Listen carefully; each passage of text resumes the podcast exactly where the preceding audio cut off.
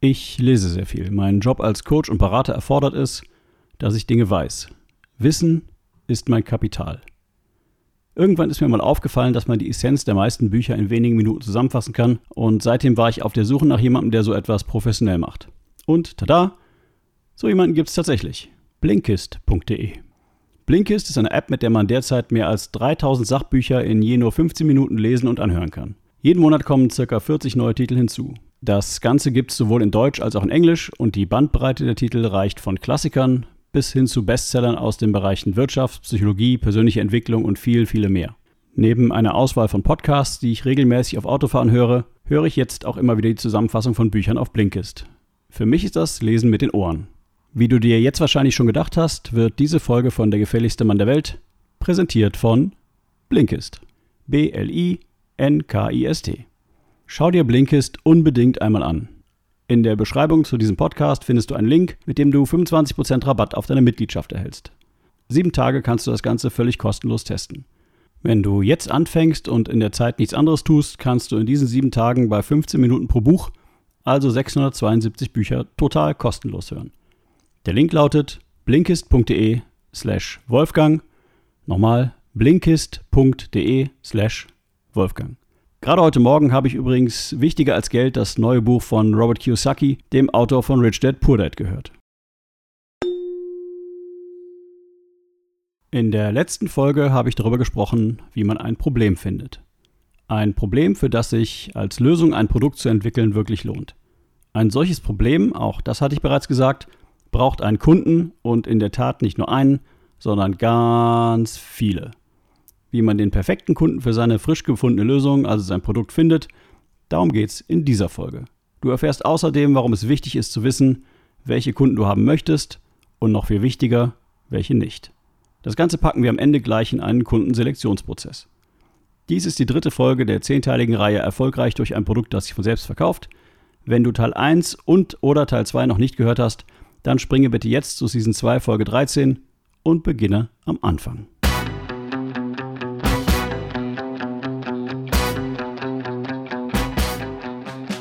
Herzlich willkommen bei Der gefährlichste Mann der Welt, dem Business Coaching Podcast mit Wolfgang Kierdorf. Hast du dich auch schon mal gefragt, wie zur Hölle machen das die anderen? Denkst du auch manchmal, wie geht das? Was ist der Trick? Hier erfährst du es. Denn das Denken, das dich hierhin gebracht hat, ist nicht das Denken, das dich an dein nächstes Ziel bringt. Fertig für den Impuls? Hier ist dein Gastgeber, Wolfgang Kierdorf. Herzlich willkommen in der zweiten Season von Der gefährlichste Mann der Welt. Mein Name ist Wolfgang Kierdorf und ich bin Business- und Performance Coach. Lass mich zu Anfang wieder zusammenfassen, was wir bis hierhin über die Produktentwicklung wissen. Erstens. Produktentwicklung beginnt mit dem Verkauf. Zweitens. Verkauf bedeutet, dein idealer Kunde möchte unbedingt dein Produkt kaufen, so wie es ist und zum vollen Preis. Drittens. Ein Produkt ist eine bestimmte, immer gleiche Lösung für ein akutes, möglichst sofort zu lösendes Problem oder Bedürfnis, das zu einem festen Preis und mit einer Gewinnerzielungsabsicht an eine fest definierte Kundengruppe verkauft wird. Viertens. Um echte Probleme einer realen Kundengruppe zu identifizieren, wird diese schlicht in Interviews befragt, und zwar im Fall der ersten Hälfte der Interviewten nicht suggestiv. Das heißt, dass du nicht fragst, ob der Interviewte Problem XYZ hat, von dem du vielleicht glaubst, dass er es hat, sondern ihn selbst über seine drängendsten Probleme erzählen lässt. Am Ende der ersten Hälfte der Interviews verfügst du in der Regel über eine Liste von drei bis fünf Problemen, für deren Lösung die Kundengruppe bereit wäre, Geld zu bezahlen. Fünftens. Häufig hast du nach der zweiten Hälfte der Interviews sogar bereits Vorbestellungen für deine Lösung. Denn in der zweiten Hälfte der Interviews fasst du für den Interviewten seine Probleme so treffend zusammen, dass er dir sofort glaubt, dass du die Lösung dafür hast. Du hast jetzt also einige, im Idealfall ca. 100 Interviews geführt und bisher war ich damit zufrieden, dass du so etwas wie alle Immobilienmakler oder alle Unternehmensberater als Kundengruppe hattest. Jetzt wird es deutlich konkreter, denn je konkreter du deine Kundengruppe eingrenzen kannst, desto besser funktioniert nachher die Kommunikation und der Verkauf. Dein idealer Kunde will sich deine Lösung leisten, hat das eine Problem, für das du eine Lösung hast, vertraut dir und akzeptiert deinen Lösungsprozess. Nochmal, dein idealer Kunde will sich deine Lösung leisten, hat das eine Problem, für das du eine Lösung hast, vertraut dir und akzeptiert deinen Lösungsprozess. Zerlegen wir diesen Satz einmal in seine Bestandteile, denn er bildet quasi die Schablone, mit der du aus den 100 Interviews die heraussiebst, die tatsächlich deine Wunschkunden sind. Dein idealer Kunde will sich deine Lösung leisten. Das bedeutet, er ist nicht nur in der Lage, deinen Preis zu bezahlen, sondern versteht auch, dass deine Lösung den Preis wert ist. Jetzt denkst du vielleicht, sollte der Satz da nicht heißen, dein idealer Kunde kann sich deine Lösung leisten?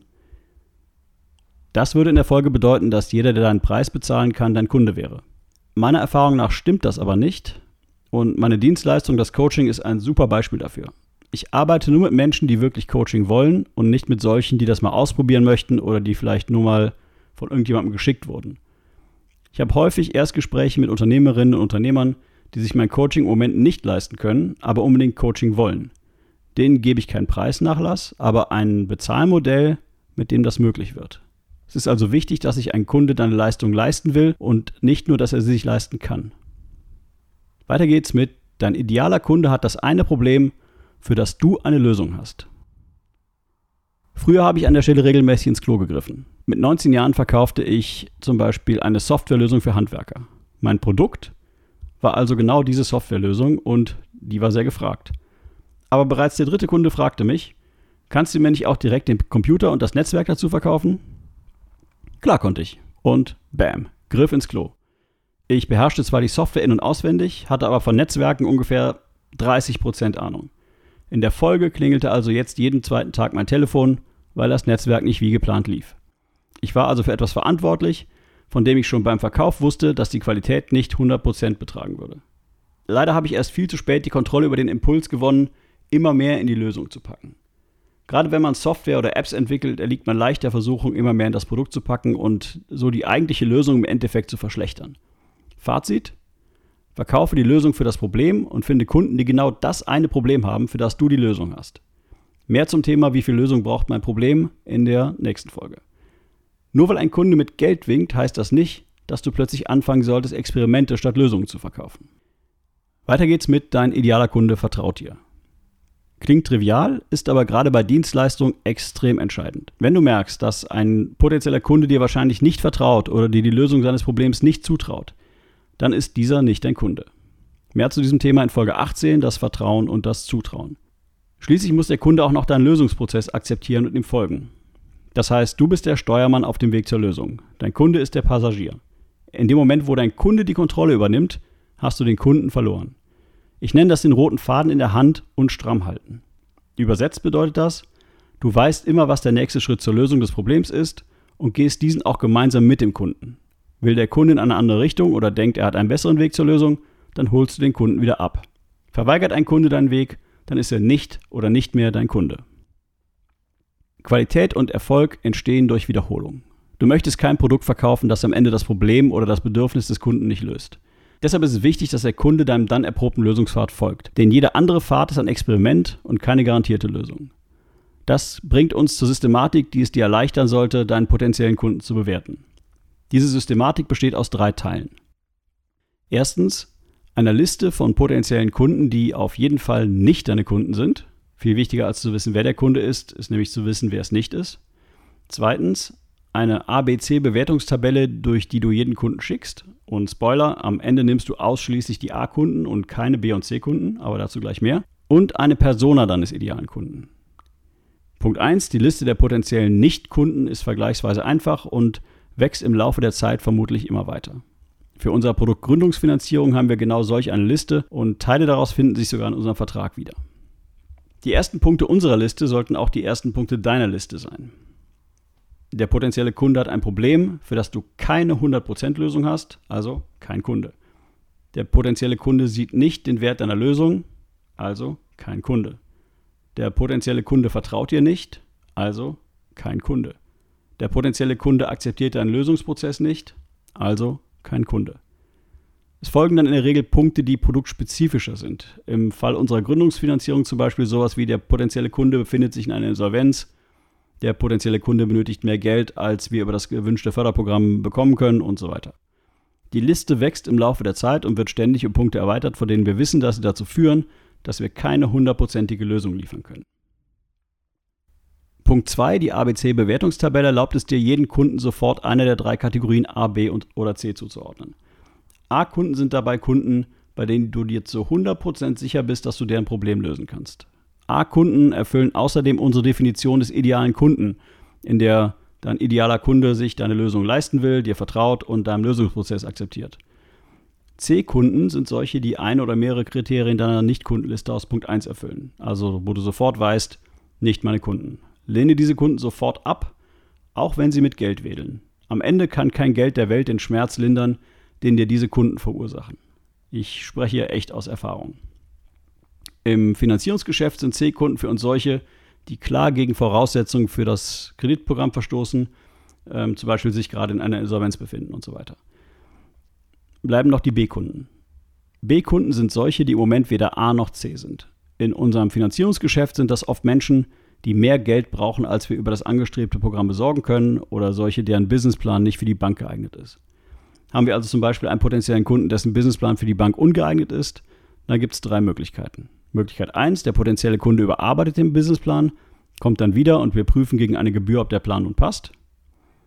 Möglichkeit Nummer 2, der potenzielle Kunde lässt den Businessplan von uns überarbeiten. Er bleibt dann so lange B-Kunde für das Finanzierungsthema, bis der Plan fertig ist, ist aber gerade ein A-Kunde für Trommelwirbel unser Produkt Businessplanerstellung geworden. Oder Möglichkeit Nummer 3, der potenzielle Kunde akzeptiert unser Urteil zu seinem Businessplan nicht und möchte, dass wir ihn so, wie er ist, mit dem Plan zur Bank begleiten dann ist er in unserer Definition ein C-Kunde und wird sofort abgelehnt. Jetzt könntest du sagen, warum nimmst du nicht das Geld und lässt ihn bei der Bank vor die Wand laufen? Ganz einfach, weil immer wir als Dienstleister schuld sind. Egal, was wir vorher gesagt haben. Und wie schon gesagt, lindert kein Geld der Welt den Schmerz, den ein unzufriedener Kunde verursacht. Das war die ABC-Bewertungstabelle, bleibt noch die Persona deines idealen Kunden. Ich hatte am Anfang schon gesagt, dass mir eine Kundengruppe wie alle Immobilienmakler und so weiter an dieser Stelle nicht mehr reicht. Ich will es genauer wissen. Oft sagen mir Teilnehmer unseres Coaching-Programms dann, dass sie Angst haben, dass die Zielgruppe zu klein wird und sie sich deshalb äh, erst einmal möglichst breit aufstellen wollen. Das ist leider ein schlimmer Fehler.